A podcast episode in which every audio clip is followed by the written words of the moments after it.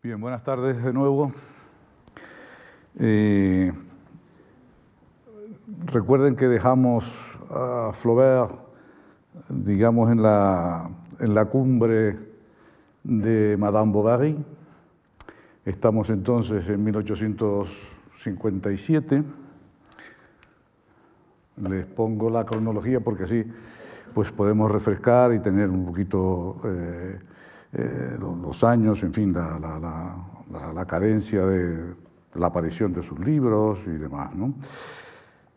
Bueno, eh, la publicación de Madame Bovary supuso un escándalo monumental, a raíz, claro, del, proceso por supuesto atentado a, la moral y, y a las buenas costumbres.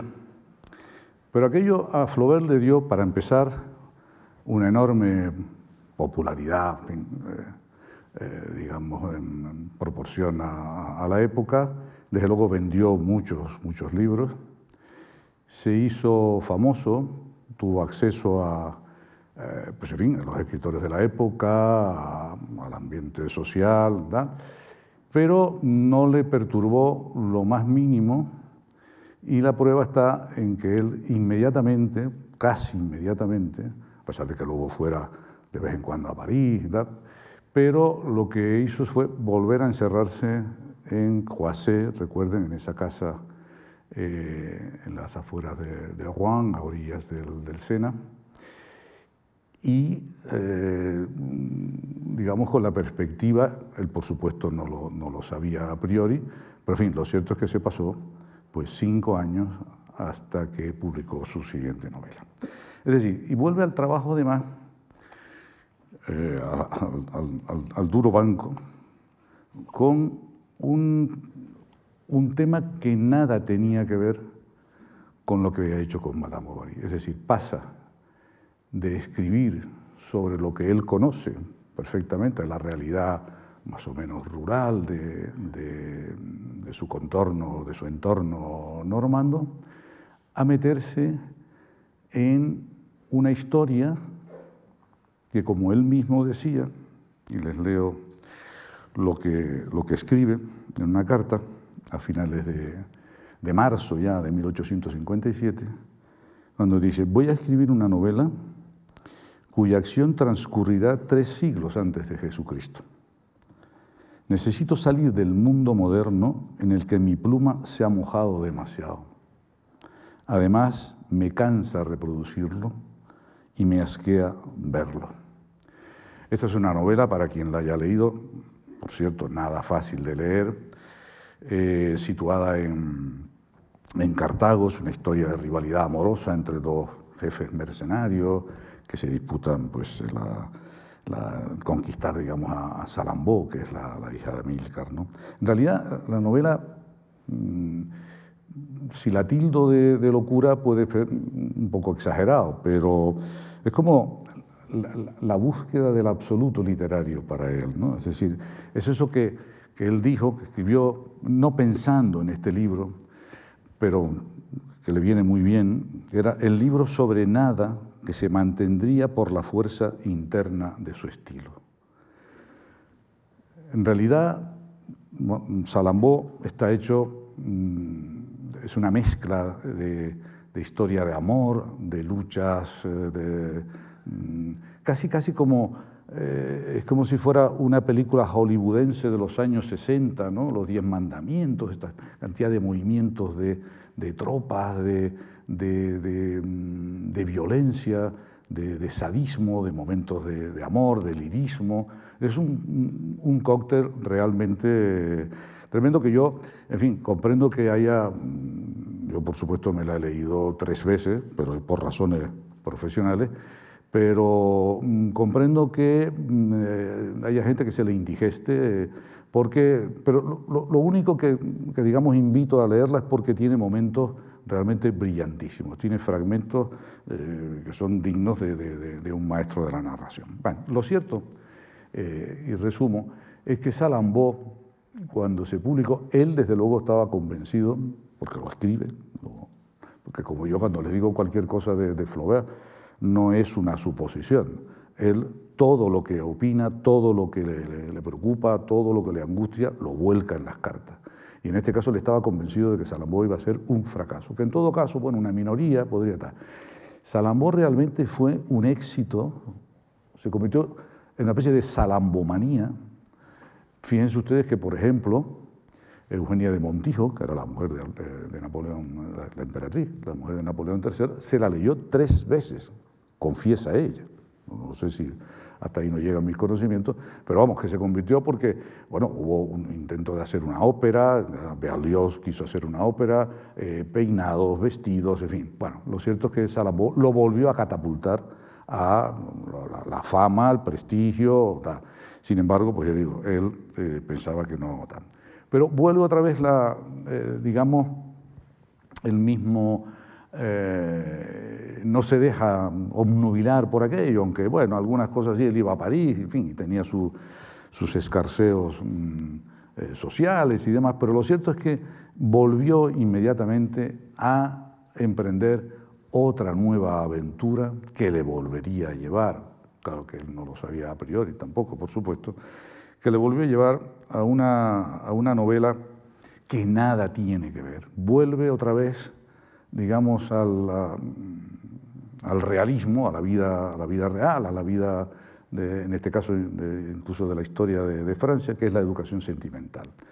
La educación sentimental es una novela eh, que a muchos de los que estamos en esta sala, si yo digo la palabra desencanto y, digamos la, la enmarco en una época determinada de nuestra reciente historia de España, pues ya empezará a sonar a la historia, en este caso, la novela se conjugan dos cosas, la historia de, digamos, de, es una historia no de amor, sino sobre el amor de, de Frédéric y la historia política.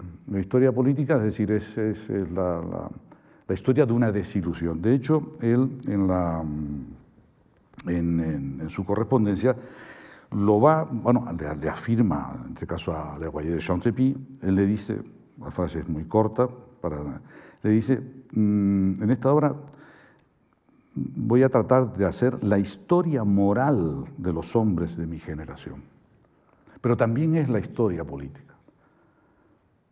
Es la historia política en el sentido de cómo él, que por cierto, eh, porque luego aludiremos en una de las cartas que, lea eh, Miguel Reyán, eh, él, por cierto, vivió en las calles de París la revolución de 1848, vivió el golpe de Estado del año 51, pero sobre todo la, revolución de 1848, en realidad ni él ni sus amigos, entre ellos Maxime Ducamp, eh, no se enteraron de nada. Es decir, no, se enteraron de nada, me refiero de la trascendencia que esa revolución tuvo, por supuesto, no solo en Francia, sino en el, en el conjunto de Europa. Sin embargo, sin embargo, 16 años después, la retina, la cámara esa que lleva el, novelista en la, retina, incrustada en el cerebro, sí que le sirvió, por supuesto documentándose, porque Flaubert no daba ningún paso sin, cerciorarse, sin documentarse, sin buscar por todos lados que, fuera posible. Eso lo plasma luego en la, educación sentimental. Es una novela realmente lúcida, es una novela cruel, que además, yo cuando, cuando lo leí, y no, hace tanto que lo volví a leer, es como si congelara la historia. O sea, hay ahí referencias, evidentemente, a la historia real, pero uno tiene la sensación de que la historia se ha parado. Eh, porque eh, ahí, volveríamos un poco a la, frialdad, a la gelidez de, de, Flaubert cuando escribe que nunca se deja ir por los despeñaderos de del entusiasmo, de la, de emoción o del sentimentalismo. Lo cierto es que cuando uno lee esta novela y, y, conoce la historia de su presente, te das cuenta que en realidad Flaubert lo que hace es, por eso es una novela sobre la desilusión profunda, porque él lo, lo, que hace es que, digamos, enfrenta a progresistas, reaccionarios, a los republicanos, a la gente del orden, tal, en el fondo para constatar que eh, ya no hay ilusiones. Y que, pero además como es una historia paralela de, amor, ya no hay pasión. Es, es, una pasión, digamos, inactiva, una pasión pasiva, una pasión fría. Y eso es Una novela que efectivamente fue, en este caso sí que fue un fracaso absoluto, absoluto, salvo las críticas de Georges Sand, que es una crítica magnífica y fue el comienzo en realidad de la gran relación que ellos tendrían después, y de Emile Zola, que vio, supo ver que aquello era eh, algo diferente. Pero en realidad la educación sentimental casi que se ha pasado, eh, quizás exagere un, pelín, pero eh, casi un siglo en el congelador de la, de la, literatura. Hasta que ahí llega, pues, eso, desde Proust, por supuesto, que, saben, que sabe ver muy bien lo que hay ahí, Joyce y Kafka. Kafka, para Kafka, la correspondencia de Flaubert y la educación sentimental son posiblemente los dos grandes pilares de su, de su escritura y de su concepto, por supuesto, de la literatura. Luego llegarían hasta los nuevos novelistas, los Nouveau Roman, que estamos hablando de 1860, que adoran a Flaubert, pero por otras razones que además en este caso sería muy, muy largo de, de ver. ¿no? Bueno, el Rumia, su fracaso, por supuesto, porque por más que eh, parece que en la, correspondencia, nada más, dice, a mí no me importan las críticas y tal, pero en eh, como, siempre, pero, pero lo Rumia volviéndose a meter en el trabajo. Y ahí, bueno, recupera un, viejo proyecto que él tenía y que había más o menos empezado, que, que son los tres cuentos, ¿no? que se publica en 1877. Y dentro de los tres cuentos, para mí uno me parece magistral y que es por supuesto equiparable a Madame Bovary, que es un corazón sencillo. Es la historia en el fondo de una criada, de una pobre Felicité y la famosa historia del loro, que por cierto, pues este, este novelista inglés, El loro de Flaubert, de Julian Barnes, que es una maravilla de libro porque es una mezcla de autobiografía y de crítica literaria eh, envidiable. Bueno, pues eh, eso le supo a, a, a Gloria porque aunque no, fue, no, no, fuera un éxito de venta, digamos, como podría esperarse, pero, pero bueno, realmente le, le, hizo recuperar un poco la esperanza en, la, en él y en, y en, la literatura. Bueno, y así llegamos, resumidamente, por supuesto, a Bouvard y Pécuchet. Bouvard y Pécuchet es, como dijo un famoso crítico, no de la época de él, este, Thibaudet, es l'épopée de la, de la bêtise humaine, o sea, la epopeya de la estupidez humana. Realmente, yo creo que eh, Flaubert lo que... Él, él no la terminó, bueno, murió, pero dejó ya 10 capítulos y prácticamente la esencia de la, de la, de la novela. ¿no? La segunda parte, por cierto, tenía que haber incluido, y eso sí se ha editado, por supuesto, como, como, como ese famoso diccionario de tópicos en el que llevaba trabajando mmm, años. desde luego desde su más tierna juventud, porque es una colección de, de, aforismos que las va reflejando, las va anotando y eso se conserva. Lo, mm, pero le, le, él, nadie mejor que él para resumir cuál era su intención cuando escribe esto. Es decir, es, por supuesto, es eh, poner toda una panoplia de la, de la, estupidez humana a lo largo del tiempo, saca frases de libros, tal, pero además recoge, recoge oralmente, eh, y les doy solo dos ejemplos, por supuesto, porque si no, esto sería prácticamente inacabable, ¿no? Pero él lo que dice, le dice a, un, a, a Louis Boulet, estoy escribiendo este libro porque quiero hacer un, un, diccionario de forma, bueno, literalmente es de forma que el lector no sepa si le están tomando el pelo o no. Y claro, es maravilloso pensar que uno está leyendo estupideces, tópicos, en el más estricto sentido de la palabra, pero que tú puedas pensar, primero, que tú también los dices, y segundo, que no sabes si está riéndose de ti o no, o va, o va en serio. Les doy dos ejemplos. En, la entrada, digamos, Francia, dice, necesita, por supuesto está hablando del país, claro, Francia, necesita un brazo de hierro para ser gobernada. Y el segundo ejemplo es erección, en la entrada de la. Y dice literalmente, solo se emplea para hablar de monumentos, etcétera. Bien, el tópico, el desmedido tópico, uso de los tópicos, es algo que para él probablemente fue la gran eh, tragedia del, ser humano, porque él lo veía como la forma de cuando hablamos con tópicos, como utilizamos, eh, pues en fin, en, francés, les idées reçues, ¿no? las ideas que uno ha recibido, eh, pero que no las pones en tela de juicio. Por cierto, ahora me viene a la mente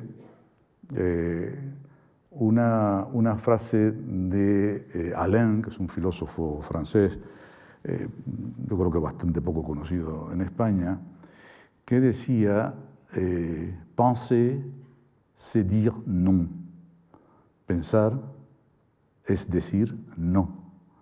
Claro, uno cuando lee esa frase parece que si yo digo que no, estoy pensando. No, es cuando estoy pensando, primero digo no y luego lo paso por mi, por mi, eh, eh, por mi sentido crítico y ya podré luego decir sí o no. Pues eso es en el fondo lo que Flaubert defendía constantemente, porque todo esto realmente uno a lo largo de toda esa correspondencia, yo no, ahora mismo no lo sé, porque la cantidad de veces que aparece el concepto de bêtise o en torno a la bêtise, en fin.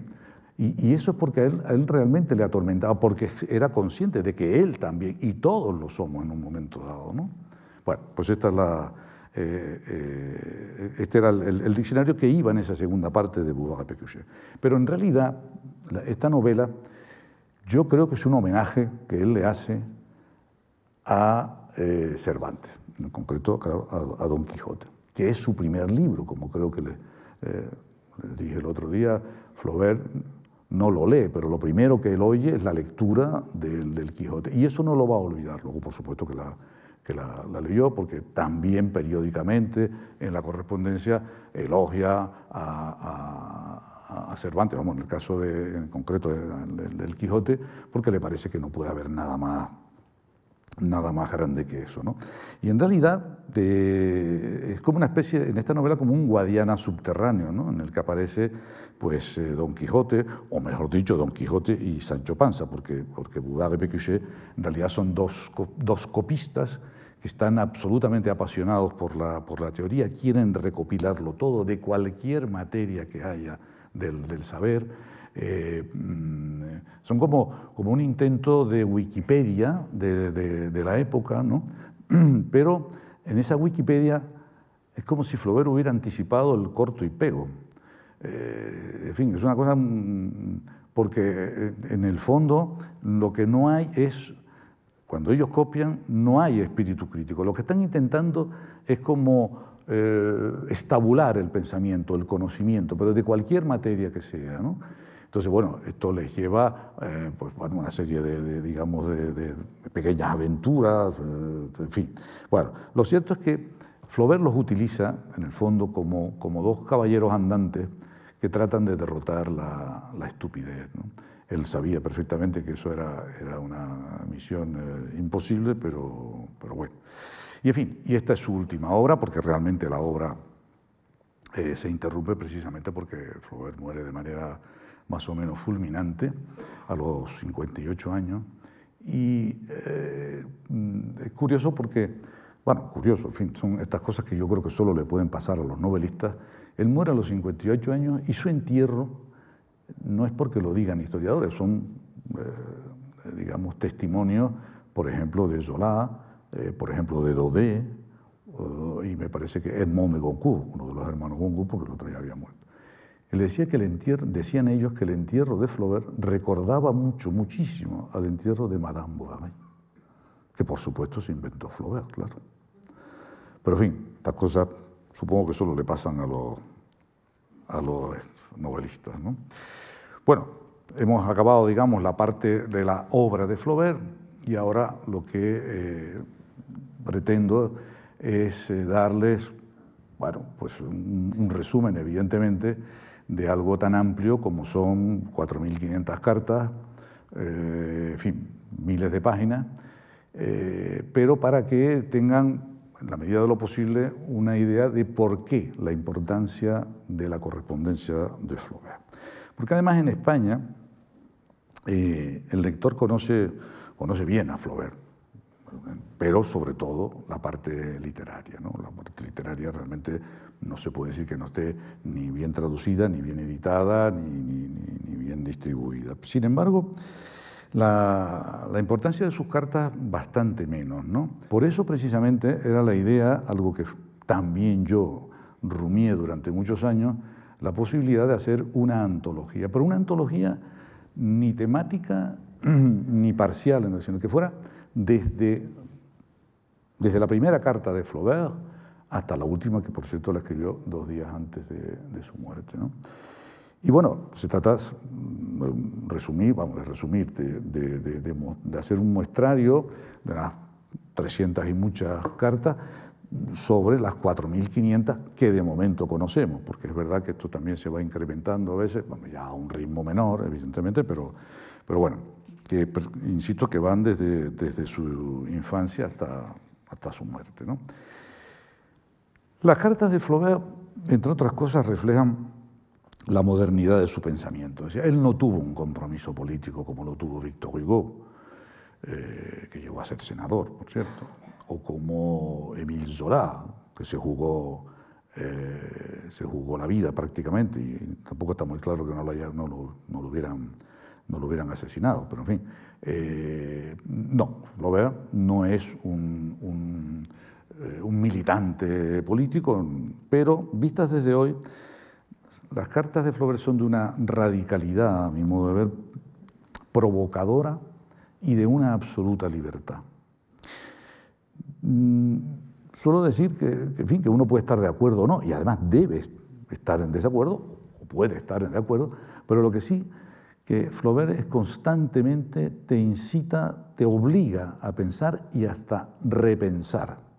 Y eso me parece que en una época en la que hay, pues, eh, bueno, una época, esta no es tan la, única época, pero en fin, eh, mucho, mucho tópico, eh, mucha falta de, pensamiento, creo que es fundamental. Yo, los que me, me conozcan, saben que esta es una, una obra o una, correspondencia que recomiendo vivamente, pero siempre que uno cuando la lea esté bien, eh, digamos, esté sereno, esté, esté equilibrado, ¿no? porque probablemente si no tiene, corre el riesgo de meterte en el barranco del pesimismo, a veces con difícil vuelta atrás, porque bueno, pues Flor es un quizás se puede etiquetar de pesimista, pero también de una lucidez eh, considerable. Lo cierto es que son reflexiones que parecen destinadas a analizar nuestro, nuestro rabioso presente, y lo digo rabioso presente en el sentido sobre todo del que da rabia, no del que sea la absolutamente actual. Entonces, uno cuando la lee parece que se está dirigiendo a uno mismo, pero en realidad él lo único que está haciendo es hablando desde el punto de vista del, ser humano individual, del ser humano considerado colectivamente, cosa que a él sí que le, ponía muy, le, erizaba los pelos, pero al fin y al cabo es la, condición humana que él tenía perfectamente claro que no ha dejado de ser la misma desde que nos bajamos del árbol y nos hemos enderezado por los tortuosos caminos de la, de la historia. ¿no? Total que al leerla siglo y medio después, uno tiene la misma sensación que, nos asalta cuando nos calentamos al calor de, los clásicos, porque los clásicos realmente lo son no porque se sigan publicando, se siguen publicando porque siguen escribiendo para nosotros en esa aparente lejanía y como, como dice don Emilio Lledó, porque es la maravillosa posibilidad de dialogar a través de los siglos. Y eso deberíamos de ser conscientes. ¿no? Bueno. Yo a continuación les voy a leer una serie de, una, suerte de florilegio. Eh, no es lo mismo que lo que va a leer el actor Miguel Reyán, porque son cartas completas. Lo que pasa es que yo he tratado de sacar para hacer un mini, mini, eh, mini minúsculo eh, resumen de, la correspondencia, de, temática de la correspondencia de Floea, pues algunos temas y que vieran pues el, tono, el contenido, mm, la, enjundia que, tienen. Eh, evidentemente, como todo antólogo, uno es subjetivo. Yo, por supuesto, esta antología que he hecho del hilo del collar, del libro de, publicado en Alianza Editorial, evidentemente mm, pues refleja mis preocupaciones literarias, mm, ideológicas, sociales, no tengo la menor duda, porque uno no puede ser, no puede ser eh, eso del objetivo, pues, pues, en fin, quizás los robots, pero si no, eh, se es subjetivo, evidentemente. ¿no? Bueno, pues eh, ahora por orden más o menos cronológico, la, veremos cuando, sobre todo cuando eh, Miguel Reyán lea las cartas de son sobre todo a dos mujeres. En la primera etapa de su vida vimos que se trataba de Luis Collet, ese amor turbulento, tal, en fin, bueno, pero sobre todo que él la utiliza, si, puedo utilizar esta palabra, aunque sea entre comillas, la utiliza como exutorio de sus preocupaciones, de su, en fin, de su poética, eh, de su forma de ver, de, ver la vida, etc. Mm, pero luego, posteriormente, el caso de Le Royer de Chantepie, en realidad tenía, tenía que haber puesto el nombre porque no es fácil para los que no conozcan quedarse, pero en fin, Le Royer de Chantepie, esta señora, a la que tenemos que estarle muy agradecidos, cuando se publica Madame Bovary, todavía en formato revista, que se publicó en tres, en partes, eh, era una señora aristócrata de Angers, de la provincia francesa, muy leída, muy culta, eh, había publicado y publicó unas cuantas cosas, y le escribe una carta le escribe una carta a Flaubert diciéndole que por favor le diga en qué modelo se ha inspirado para eh, haber creado ese personaje con el que ella se identifica. Ella conoce gente como, como Emma Bovary, ¿no? pero que le diga por favor qué modelo ha utilizado, ¿no? en, quién se ha fijado.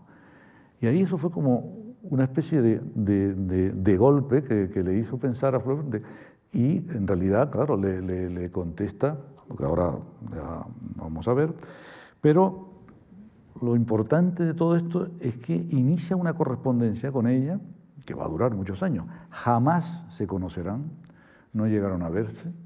Hubo, bueno, pues algunos proyectos de verse en París, tal, en fin, pero al fin y al cabo, cuando uno ve esto con cierta distancia, Flaubert volvió a parapetarse, volvió a ponerse en su búnker, no salir en ese sentido, pero la correspondencia, que es lo importante en el fondo para nosotros, es lo que él vertió ahí de reflexiones.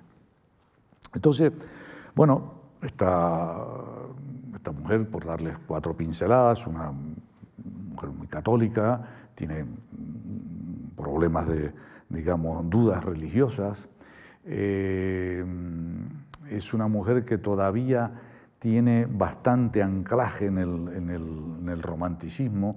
En el fondo, casi casi yo diría que eh, Le Royer de Chantepie es otra Edma Bovary, pero en fin. Pero en realidad, y vuelvo a decir lo que no me interesa, o que nos debe interesar, es que ese imán atrajo mucho a, a Flaubert.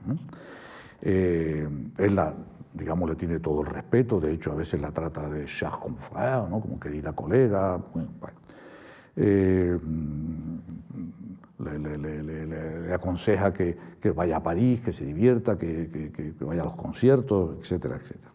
Y en realidad no hubo ninguna ruptura eh, epistolar. Lo que pasa es que cuando empieza la correspondencia con Georges Sand, es como que eh, se oscurece la parte, ya la correspondencia con, con Le de Chantepie. ¿no? Mm, veamos algunos temas de, su correspondencia. Eh, vamos, he elegido tres o cuatro, pero veamos, por ejemplo, respecto al amor, porque como esto ya lo vimos en la primera relación con, Luis Collet, pues me, parece oportuno mm, citar, digamos, la fuente, no la, la, opinión que yo pueda tener o que podamos tener los que nos ocupamos de, este asunto. Respecto al amor, respecto al amor, por supuesto en el sentido carnal, que no en el sentido familiar ni, amistoso, ¿no? Flaubert da la impresión de ir a contracorriente, porque además de la misoginia, Yo creo que algunas de las reflexiones de, de, Flaubert sobre el amor tienen que ver con la necesidad que él siente, tiene, lo sabe perfectamente, de desanclarse de esa parte que se arrastra del romanticismo y que él sufrió en esos escritos primeros de, juventud, digamos, ¿no? hasta que ya agarró, eh, eh, embridó, digamos, la, pluma, la pluma de Oca, y, ya pues, pues escribió eh, Madame Bovary. Y, y, creo que tiene esa necesidad, porque de ahí que en ocasiones hay muchas reflexiones de él respecto al amor que parecen cínicas, que, incluso, incluso provocadoras. ¿no? En cambio, con sus amigos, claro, con sus amigos hay, eh, respecto al amor, insisto, alardes sexuales, pero bueno, eso era lo típico de la época, es cuando el hombre, cuando ya los conocimientos de la fisiología empiezan a estar claros, que la, que la sexualidad masculina es inferior a la femenina, y, digamos, ellos se defienden haciendo una especie de contabilidad sexual de cuántas veces tuvo con fulano, con mengana, bueno. Pero aparte de eso, con los, amigos, insisto, eh, en realidad muchas veces Flaubert tengo la sensación de que habla, habla de, sexo para evitar hablar de, amor. Y vamos dos perlas. La primera está en la segunda carta que le escribe a Luis Collet, eh, al día siguiente de la primera y tórrida noche de amor, dicho así eufemísticamente. Estoy hablando desde el 6 del 7 de agosto de 1846. Y le dice, es un extracto ¿eh? de la carta, desde que nos dijimos que nos queríamos, te preguntas de dónde procede mi cautela al no añadir, el lo entre comillas, para siempre. ¿Por qué? Pues porque es que yo adivino el porvenir. Es que sin cesar la antítesis se yergue ante mis ojos. Cada vez que veo a un niño, no dejo de pensar que se convertirá en un viejo, ni una cuna sin evocar una tumba. La contemplación de una mujer desnuda me lleva a soñar con su esqueleto. De ahí que los espectáculos alegres me entristezcan y que los espectáculos tristes me afecta un poco. Esto, insisto, al día siguiente de esa noche con Luis Coré. Y la segunda perla que les traigo, digamos, es de medio año después para que vean la, coherencia. Esta estamos hablando de comienzos de 1847. Claro, el, el, mínimo contexto que tengo que ponerles de esto es que Luis Colé no entiende absolutamente nada, claro. Y como no entiende absolutamente nada, pues está constantemente diciendo, pero vamos a ver, ¿me quieres? ¿No me quieres? En fin, bueno. Entonces, por eso es esta, esta respuesta. ¿Quieres saber si te amo? Dice, pues sí, en la medida en que puedo amar, sí. Es decir, para mí el amor no es lo primero de la vida, sino lo segundo. Es un lecho en el que ponemos el corazón para relajarlo, pero uno, por supuesto, no puede pasarse todo el día acostado.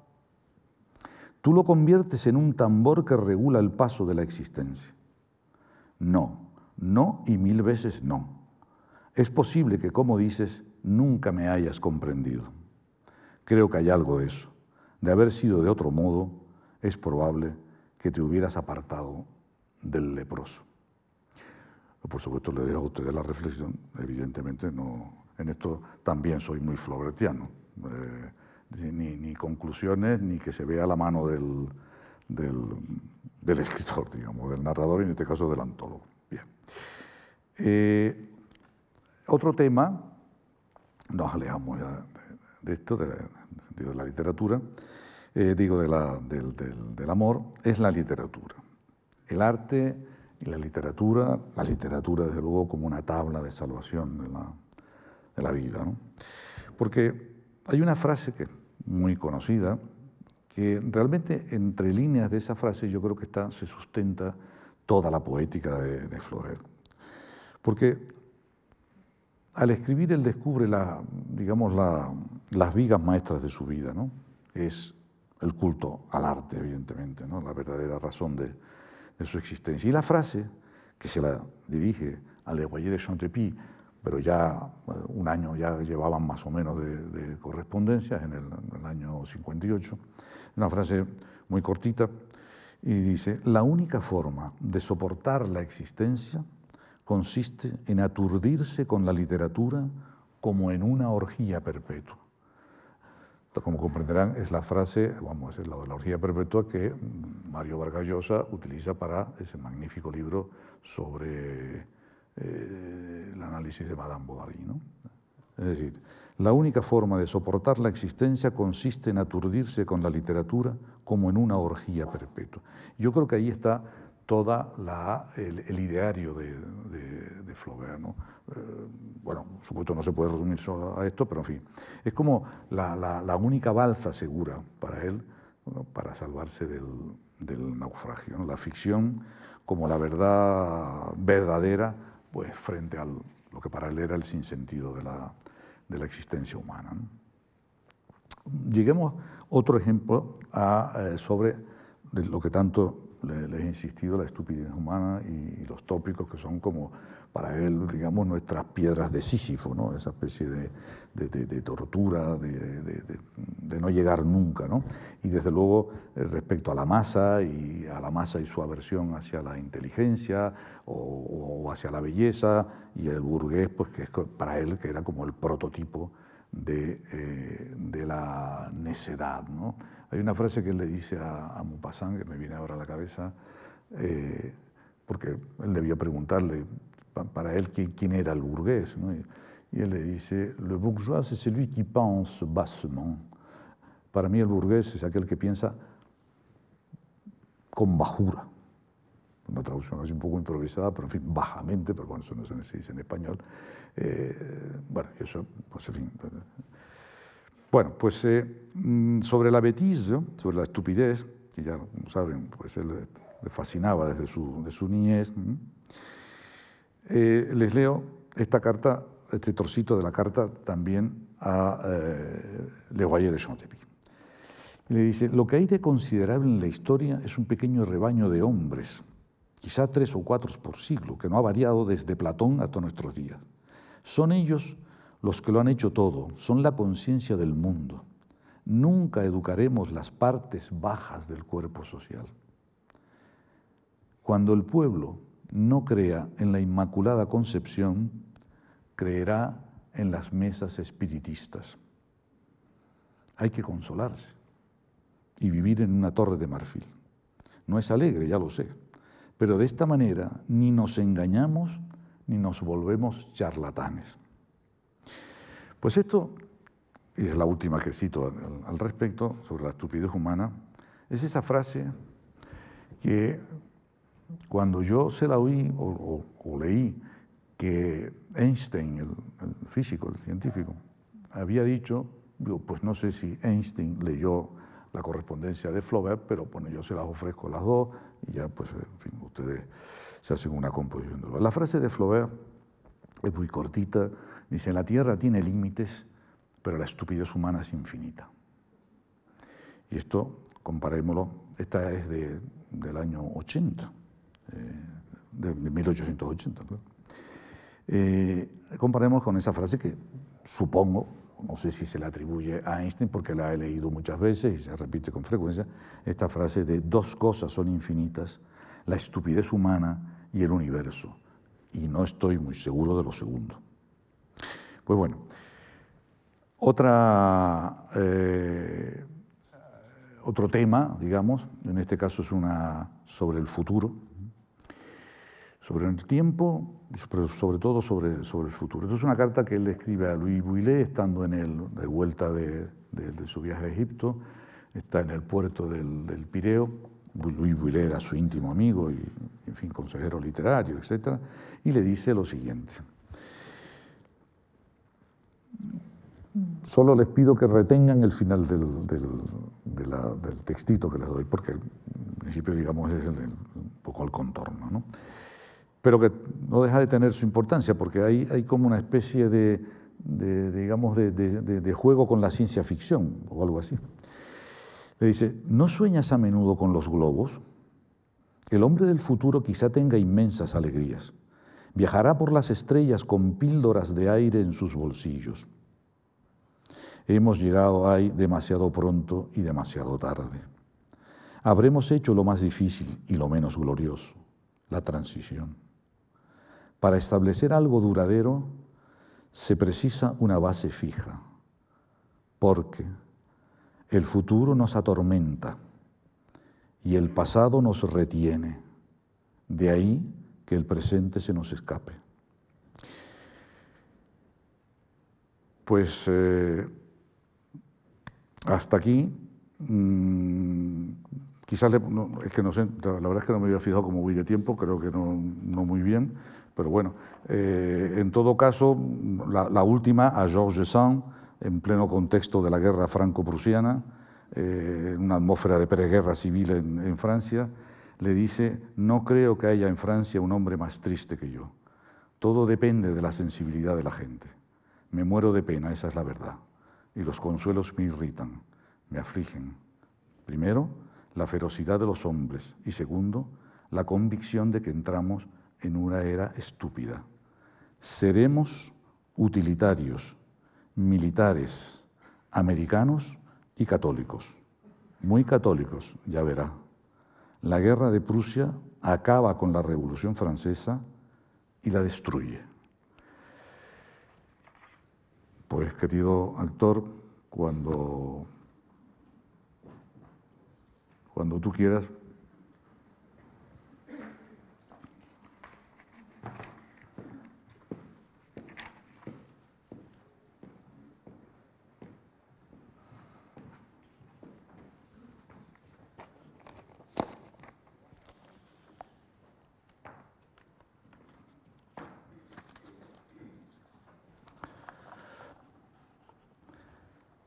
Bueno, la primera carta que nos va a, leer eh, Miguel Reyán va dirigida al Roger de Chantepie y solamente quiero, mm, para la mejor comprensión del, texto, claro, hay una frase de él en esa carta que dice, le dice a ella, como espectador he asistido a todas las revueltas de mi época.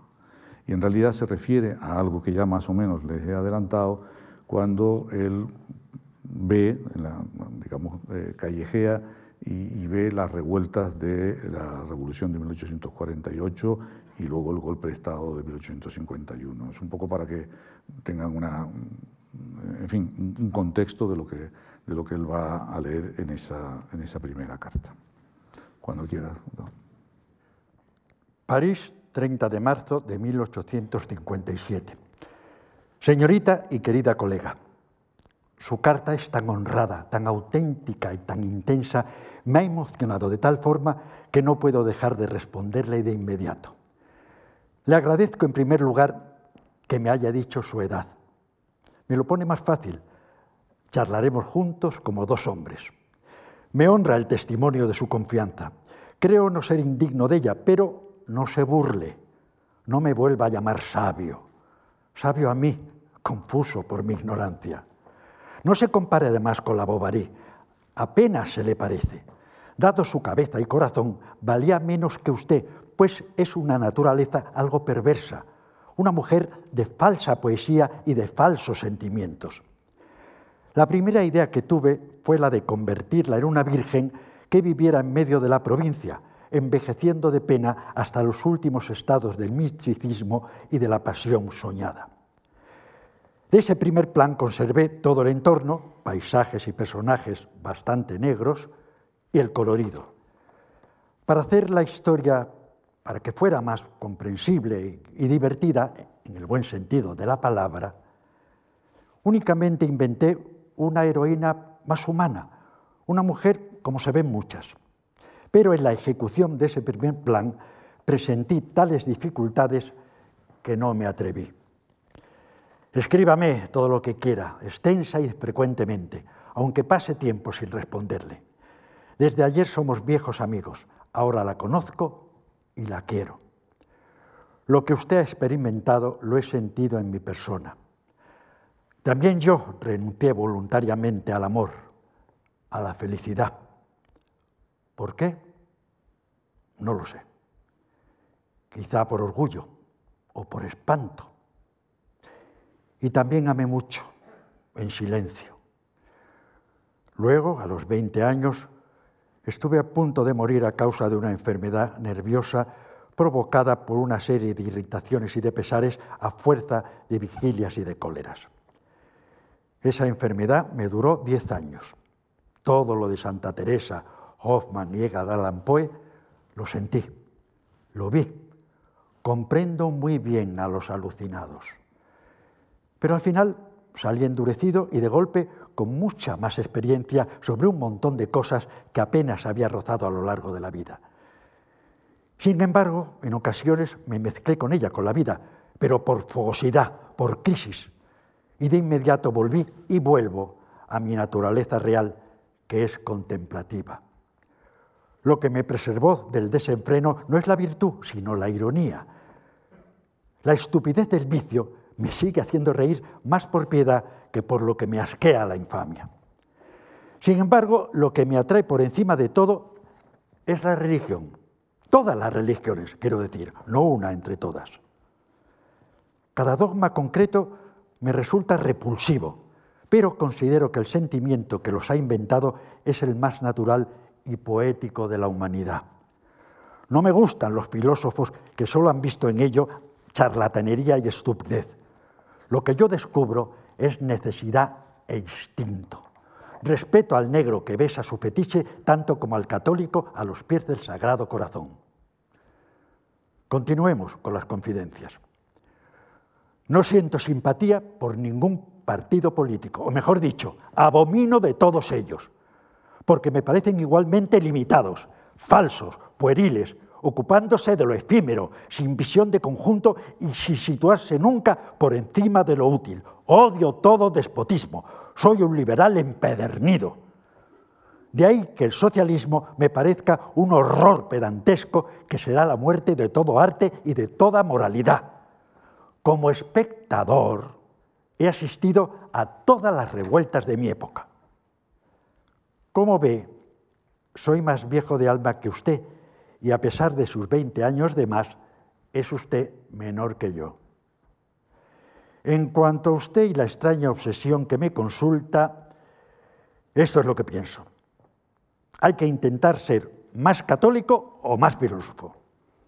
Tiene usted demasiadas lecturas como para creer sinceramente. No proteste. Lo que quisiera es creer. Eso es todo. La escasa pitanza que sirven a los demás no puede saciar a quien, como usted, ha bebido en copas demasiado anchas y demasiado sabrosas. Los sacerdotes no le han respondido. No me cuesta creerlo. La vida moderna les desborda. Nuestra alma es como un libro cerrado para ellos. Sea pues franca consigo misma. Haga un esfuerzo supremo, un esfuerzo que la salvará. Hay que tomar en su totalidad o lo uno o lo otro por, por Jesucristo, por Jesucristo. No permanezca en el sacrilegio por miedo a la irreligión. No degrade en nombre de esa cobardía que se llama hábito. Tírelo todo al mar, puesto que el navío zozobra.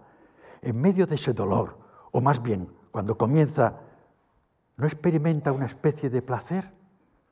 Placer confuso y espantoso, sí. Usted nunca ha pecado pero algo le, le dice, ¿y si hubiese pecado? Y entonces él piensa, empieza el sueño del pecado. Y aunque tenga la duración de un relámpago, pasa.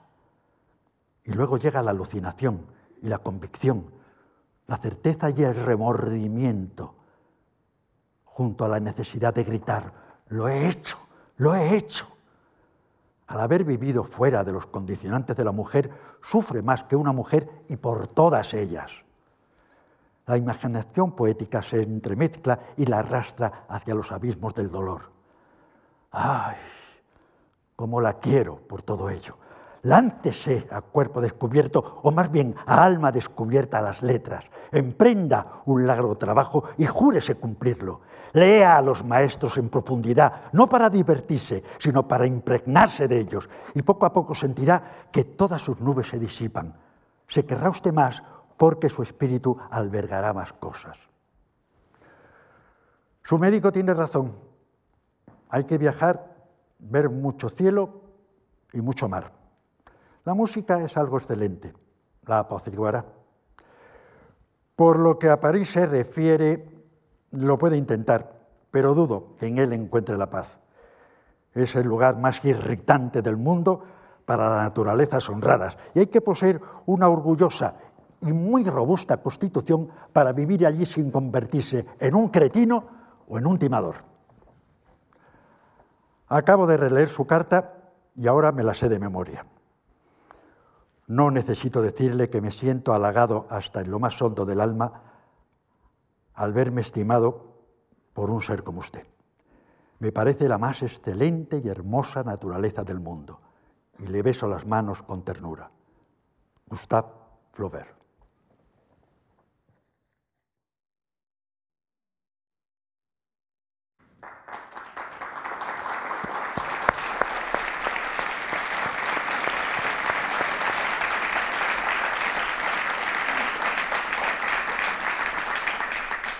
Pues la siguiente carta que nos va a leer Miguel Reyán eh, va dirigida a Georges Sand.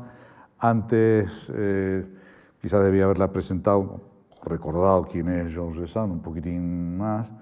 Eh, es quizás la, digamos, de la enorme correspondencia de, de, Flaubert, quizás es la más injundiosa desde el punto de vista, desde luego, de la reflexión. Es un ejemplo, además, de cómo dos personas que nunca debieron de haber, que era prácticamente imposible que pudieran tener una relación tan, tan profunda como la tuvieron.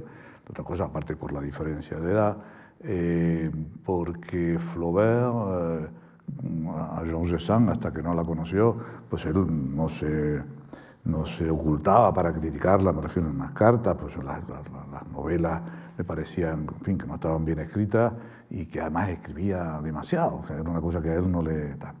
Pero fue, como ya digo, eh, en el momento en que eh, el, fracaso de la, de la, educación sentimental, de esa novela, y ella salió al frente, había salido ya con Salambó, eh, digamos, porque ella escribía en los periódicos y era una, una figura muy, muy respetada. Mucha gente Claro, quizás no conozca a, Georges Sand en la parte, o, la conocen más bien en la parte, digamos, de, luchadora, de lo que se podría llamar una protofeminista, de una absoluta defensora.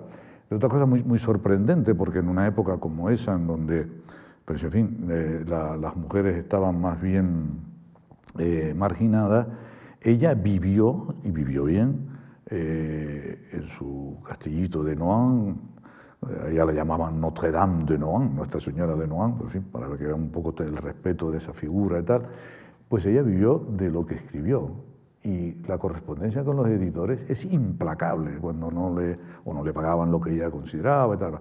De manera que esa relación de los dos es eh, realmente milagrosa, pero lo cierto es que produjo en ese debate de, de tantos y tantas cosas, de, de, la política, de la educación, de, la vida, del amor. Entre los dos son dos visiones completamente distintas, pero que lograron efectivamente sacarse el uno al otro lo, mejor que, tenían. Eh, en este caso, en la carta que nos va a leer Miguel Reyán, hay una alusión porque él recibe una carta antes y le contesta muy, muy rápido, mm, pero Georges eh, Sand le habla de sus nietas. Y de ahí este comentario, la, bueno, la frase de, ella, que la, la entresaqué por aquí, le dice a, Flaubert, ¿no? el mismo día ella le manda la carta y le dice, hoy has, debido, hoy has debido recibir los retratos de mis nietas.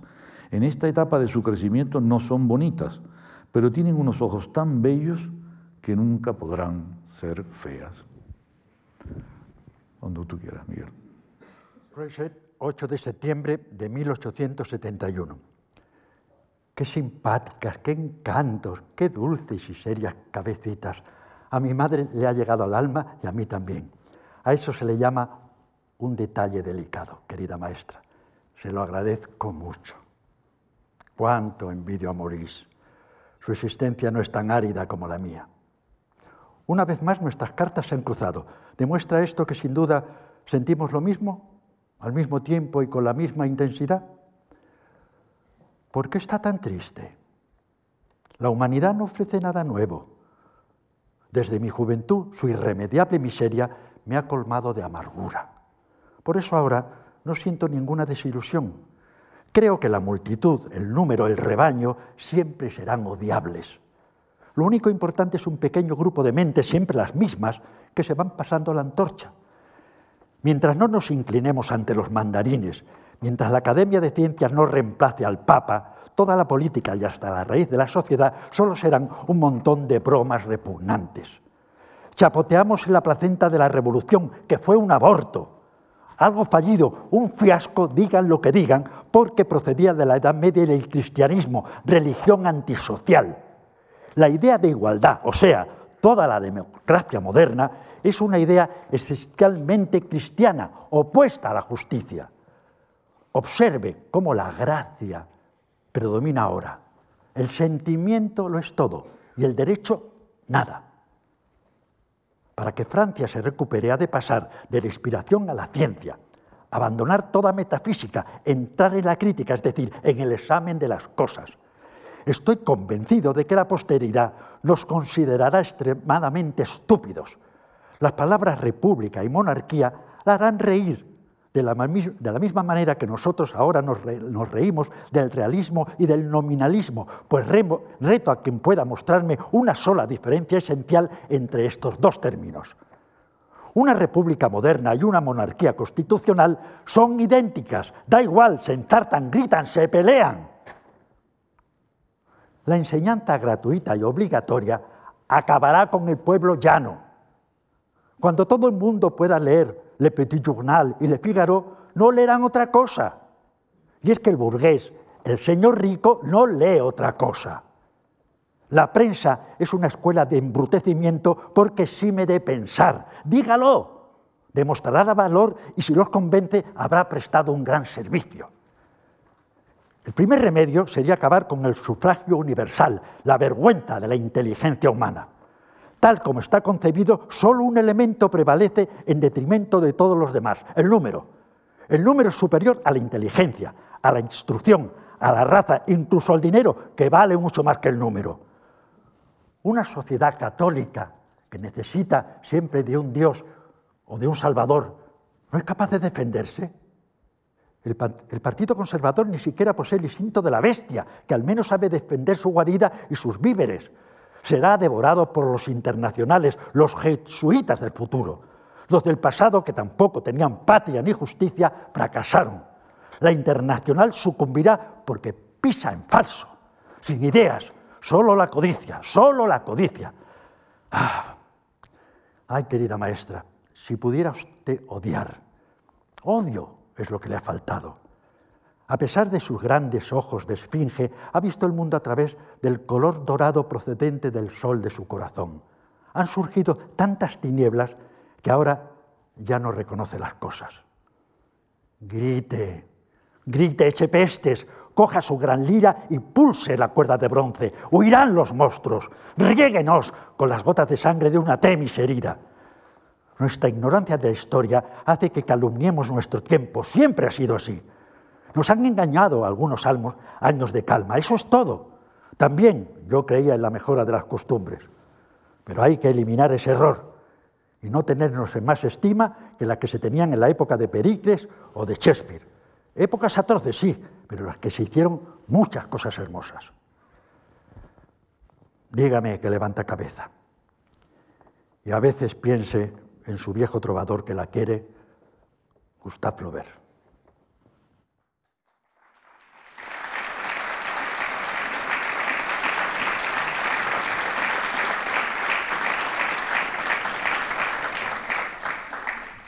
Bueno, la tercera carta, la penúltima carta que va a leer Miguel Reyán, va dirigida también a, Georges Sand y es del, mismo año, el 71, 1871, es una época, un año terrible en Francia por la guerra franco-prusiana y desde luego eh, para, para Flaubert que se que digamos se hunde en una especie de depresión existencial, porque ya, pues eso, la, epopeya de la, de la, estupidez humana. ¿no?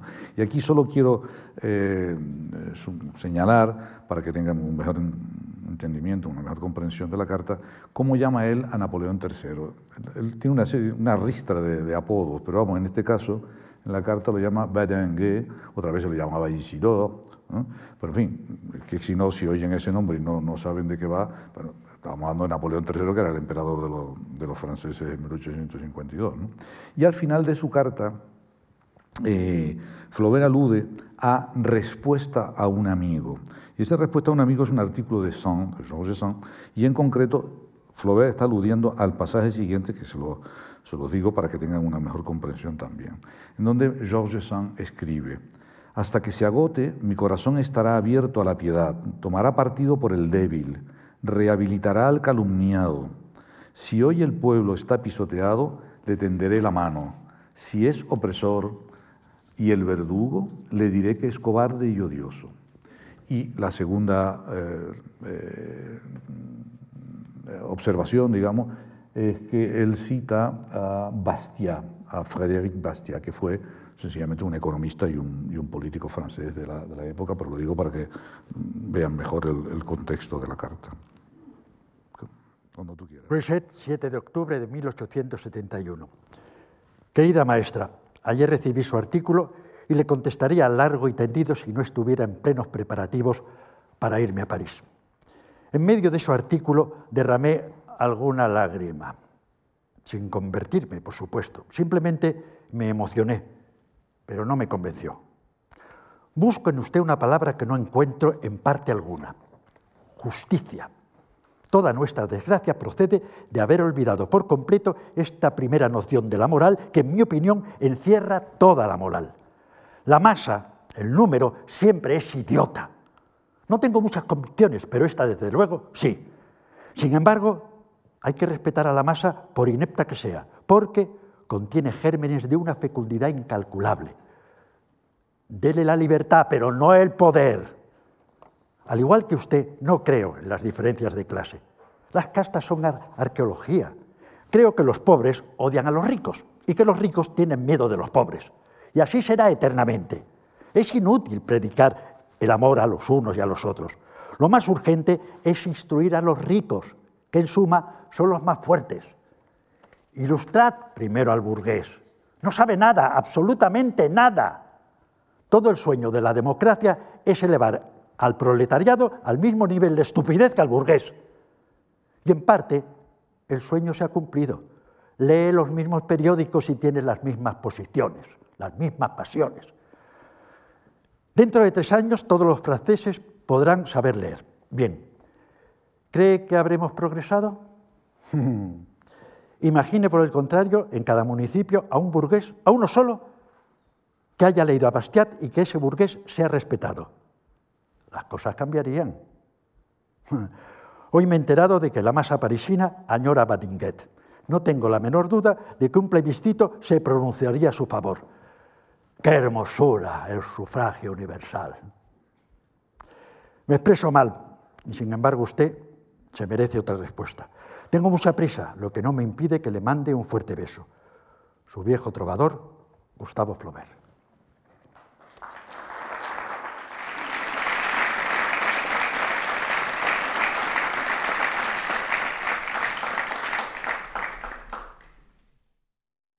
Bien, la última carta va dirigida a Iván Turgenev, que fue, como todos saben, pues, un, novelista, un cuentista ruso, eh, y fue el gran amigo de, Flaubert realmente en los últimos, en los últimos años, con el que él tenía largas conversaciones, eh, decía que era ya de las poquísimas personas que le quedaban en su derredor, digamos, para hablar de, literatura, de arte, de la belleza. ¿no?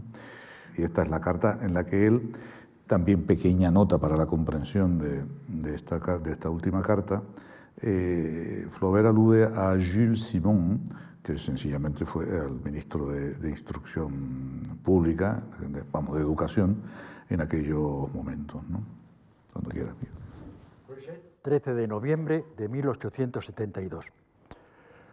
Su última carta me ha enternecido. Gracias por los ánimos. Pero me temo ay, que mi mal sea incurable. Además de mis penas personales, en tres años han muerto casi todos los que amaba. El estado social me anonada. ¿Eh? Así es. Quizás sea una bobería, pero así es. La estupidez pública me tiene hundido. Desde 1870 me he convertido en un patriota, porque al ver cómo se destruía mi, mi país, siento que lo amaba. Prusia puede desmontar sus fusiles, no la necesitamos para morirnos. La burguesía está tan estupefacta que ya no tiene ni el instinto de defensa y lo que vendrá después será mucho peor. Experimento la tristeza de los patricios romanos en el siglo IV. Siento que brota del fondo del suelo una irremediable barbarie. Espero haberme muerto antes de que todo esto se lo lleve por delante. Mientras tanto, esto no es nada divertido. Nunca los intereses del espíritu han contado menos. Nunca el odio a toda grandeza, el desdén por lo bello y por último la execración de la literatura han sido tan manifiestos. Siempre he intentado vivir en una torre de marfil, pero una marea de mierda golpea sus muros para derrumbarla. No se trata de política, sino del estado mental de Francia. ¿Ha leído la circular de Simon que incluye una reforma de la enseñanza pública? Pues el párrafo dedicado a las enseñanzas corporales es más largo que el relativo a la literatura francesa. Pequeño y significativo síntoma. En fin, querido amigo, si no vive en París, dejaré libre a su propietario mi vivienda alquilada. La esperanza de verle de vez en cuando era la única razón para mantenerla. No puedo charlar con quien quiera que sea sin encolerizarme. Todo lo que leo de contemporáneo me solivianta. Qué situación. Pero eso no me impide estar preparando un libro en el que intentaré escupir mi bilis. Me gustaría comentarlo con usted. No me dejo abatir, como puede ver. Si no trabajara, solo me quedaría tirarme al río con una piedra al cuello. 1870 ha enloquecido, idiotizado, fanatizado a mucha gente. Y yo estoy en esta última categoría. Esa es la verdad. Hasta entonces Intente soportar la gota, mi querido y pobre amigo, y crea en mi amistad. Suyo, Gustave Flaubert.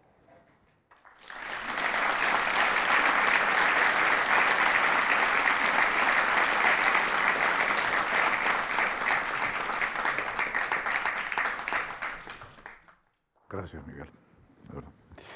Bueno, Cuesta despedirse cuando uno se encuentra a gusto en una casa y espero que estas dos eh, charlas pues hayan servido para acercarles más la, obra, la obra literaria de, Flaubert y que les, eh, digamos, eh, les tiente a cometer un cierto delito de allanamiento de morada entrando en las cartas del, maestro. A mí, desde luego, me ha servido para tener la oportunidad de, bueno, de, comunicar mi pasión, que es, eh, que es eh, la, de Flaubert. ¿no? Así que les agradezco muchísimo esta, eh, esta atención que han prestado y espero que nos podamos volver en otra ocasión. Y a Miguel, muchísimas gracias porque realmente seguro que Flaubert estará en su Olimpo muy, muy orgulloso porque esa voz, bueno, es porque Flaubert como creo que lo, dije, pues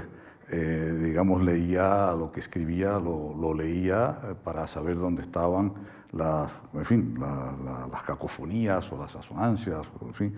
Y en este caso tiene que estar muy contento porque el relieve que le ha dado eh, Miguel a, estas cartas realmente te hacen, te hacen descubrir aspectos nuevos. Así que muchas gracias.